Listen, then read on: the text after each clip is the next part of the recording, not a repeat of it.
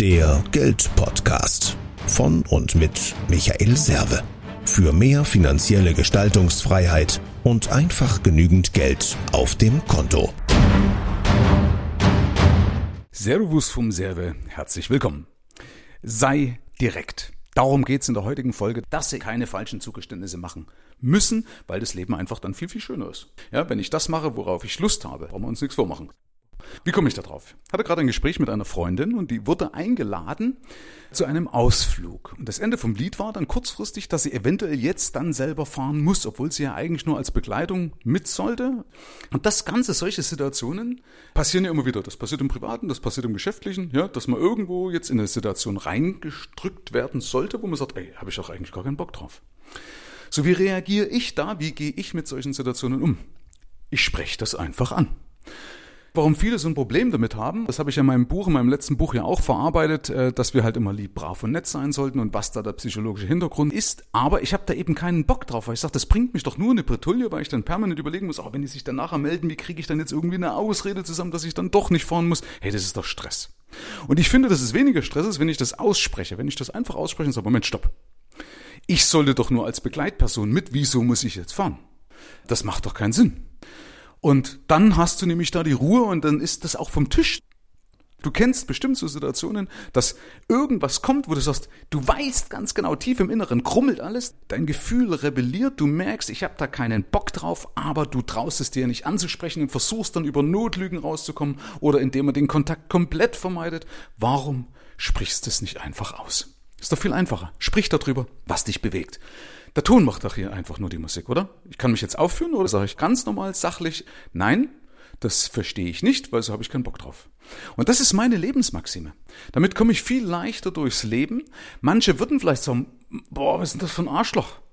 Aber ich muss es doch vor mir verantworten. Und ganz ehrlich, nein, ich bin da umso weniger ein Arschloch, weil bei mir liegt das Herz dann auf der Zunge. Also bei mir weiß man wenigstens, woran man ist.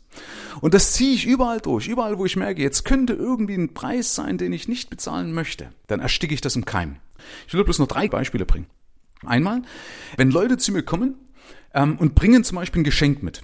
Das ist ja eigentlich eine nette Geste, aber für mich ist das zum Beispiel Stress, weil wenn ich jemanden besuchen möchte, vielleicht jetzt ein bisschen doof, aber vielleicht kannst du es auch ein bisschen nachvollziehen, wenn ich jemanden einlade, dann freue ich mich ja wegen der Person, nicht wegen des Geschenks. Und für mich ist das so, wenn ich jetzt irgendwo hinfahre, du würdest mich jetzt einladen, sag Michael, komm doch mal vorbei, dann würde ich jetzt Stress kriegen, weil ich sage, allmächtig, jetzt muss ich ja irgendwo noch, wo kriegst du jetzt irgendein Geschenk her? Brauche ich jetzt eine Flasche Wein oder brauche ich jetzt irgendwie einen Blumenstrauß? Obwohl ich mich doch auf dich freue, muss ich jetzt trotzdem noch meinen Geist damit belasten. Deswegen spreche ich das gerne und sage, bitte Freunde, lasst das weg, weil ich habe da auch keinen Bock drauf. Sag, ich freue mich, dass du kommst. Das reicht mir. Bring bitte kein Geschenk mit. Ja? Können die meisten damit umgehen. Manche machen es dann trotzdem. die sind dann stur. Ja, aber dass du mal weißt, in welche Richtung das, geht oder was ich hier meine. Zweiter Punkt, ich habe letztens habe ich einen Laptop repariert bekommen und er hat gesagt, mache ich so. Sage ich nein, machen wir nicht. Und habe ihm Geld dafür gegeben, weil ich sage, ich möchte hier keine offenen Schulden haben.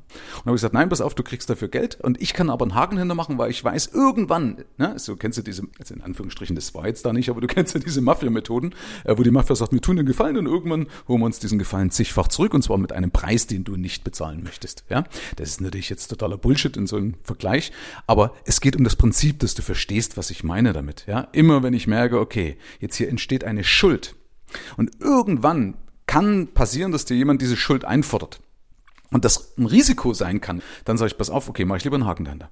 Ja? Oder anderes Beispiel und das letzte noch mit dem Umzug. Wenn irgendwie man was anspricht mit dem Umzug, dann sage ich nicht vielleicht, sondern ich sage, nein, das mache ich nicht, weil Umzug ist ganz furchtbar. Das ich, also Entschuldigung, das ist eine Tätigkeit, die ich hasse. Äh, ich habe nicht mal meinen eigenen Umzug so gemacht, sondern ich habe einfach ein Umzugsunternehmen gekauft. Also man kann doch sowas kaufen. Warum muss ich da meinen Freundeskreis belasten? Wenn die das gerne machen, ist alles cool. Ja, aber ich bin da keiner davon. Also ich kaufe mich aus solchen Sachen dann immer frei. Also würde ich jetzt nie sagen, okay, mach mal quid pro quo, ich tu dir den Gefallen und du bist irgendwann dafür beim Umzug bei mir dabei. Dann würde ich das sofort im Keimer stecken und sagen, nein, du kannst mich wegen dem und dem fragen, aber niemals wegen eines Umzuges. Bin ich nicht der Typ dazu. So, das sind jetzt so paar Beispiele. Du hast sicherlich genug Beispiele aus deinem eigenen Leben. Und ich empfehle dir, mach das grundsätzlich immer im Privaten, im Geschäftlichen, dass immer dann, wenn irgendwas nicht passt oder sowas, sprich das einfach an.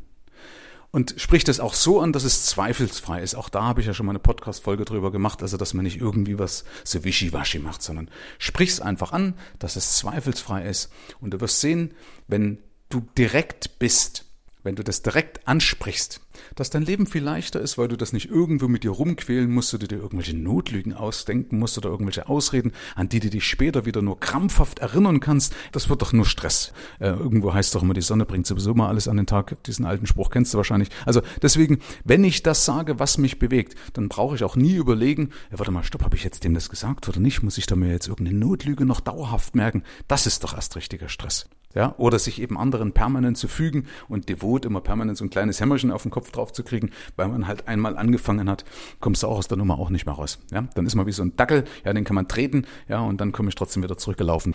Weil da gibt's nämlich sogenannte Hierarchien, wo man sich dann irgendwann einfügt und das wird auf jeden Fall immer schlimmer und du kommst immer schwerer aus der Nummer raus.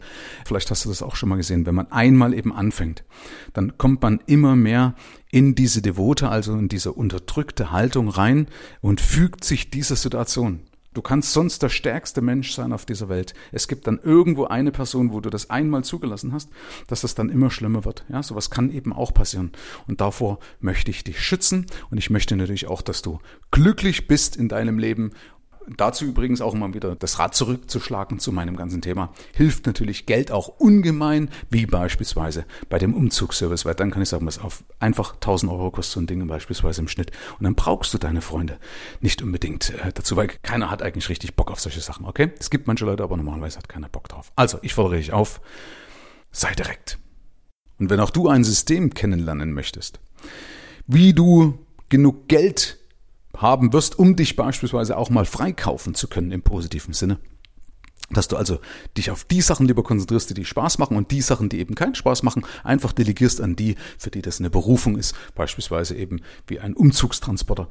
Dann komm doch auf meine Homepage, die mehrvomgeld.de und mehrvomgeld.de slash Termin. Da kannst du dann sogar einen direkten Termin mit mir buchen und wir können uns mal über deine Situation unterhalten, wie auch du das schaffst, dass du genug Cash Polster hast, um beispielsweise locker solche Tätigkeiten abzugeben. Und du sagst, habe ich keinen Bock drauf, gebe ich ab. Lass ich andere machen, trinke ich auf meiner Terrasse lieber ein wunderschönes Bier mit meinen Freunden. Okay? Also, wenn du Bock darauf hast, wenn du das kennenlernen möchtest, mehr vom Geld.de.